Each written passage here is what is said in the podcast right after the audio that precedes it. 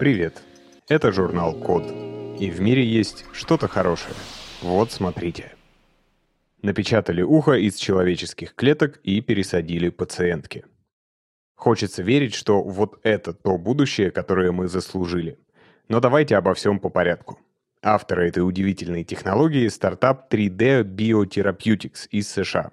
И вот какую проблему они решали. Есть такая врожденная патология, которая называется микротия. И это частичное или полное отсутствие ушной раковины. Причем это довольно частое отклонение, оно встречается примерно в одном случае из 10 тысяч. И это еще не считая тех случаев, когда наружное ухо повреждается в результате травмы, Хотя это и не называется микротией, суть практически та же. И если вы думаете, что это по большому счету чисто косметический недостаток, ведь внутреннее ухо цело, спешу вас разочаровать.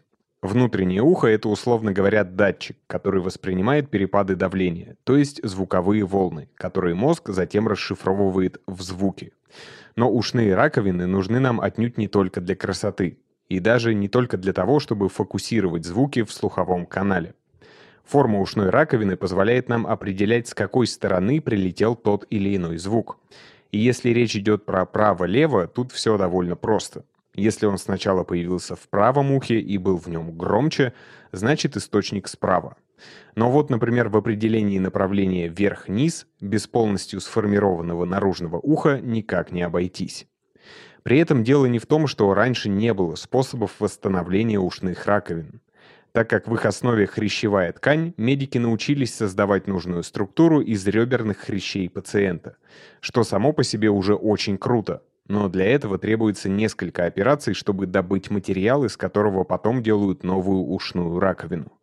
Причем японцы, например, научились выращивать из этой хрящевой ткани человеческие уши на спинах лабораторных мышей. Кроме того, что это и звучит, и выглядит довольно жутко, это, очевидно, болезненный из-за множества оперативных вмешательств, долгий и дорогой процесс. Зато такие трансплантанты могут расти и развиваться вместе с пациентом. А это важно, потому что для многих пациентов микротия – врожденное заболевание. Есть еще несколько более простой способ, когда протез печатают из пористого полиэтилена. Но в таком случае это просто пластмасска нужной формы. Так вот, что же придумали в Америке? Взяли образец ткани здорового уха пациентки и размножили хрящевые клетки. Затем смешали их с так называемыми биочернилами на основе коллагена. Отсканировали здоровое ухо, чтобы получить его трехмерную модель, отзеркалили ее и загрузили в медицинский 3D-принтер. И напечатали новое ухо всего за 10 минут. Уже на следующий день его успешно пересадили пациентке. В ближайшем будущем 3D Biotherapeutics планирует применять эту технологию для создания хрящевых имплантантов носа или позвоночника. Но самое интересное, что уже сейчас есть успешные проекты по трехмерной печати гораздо более сложных тканей – печени или, например, легких. Пока что они используются для тестирования новых лекарств, но ученые надеются в обозримом будущем научиться создавать с помощью 3D-печати полностью функциональные органы. Должен вам сказать, что эти программы мы записываем благодаря поддержке английского от практикума. Это практические курсы английского. Недавно там появился курс специально для айтишников. Если вам нужно Improve English, клик the link in the description. Спасибо за внимание.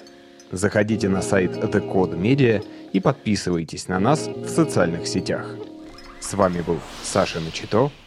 Скоро услышимся.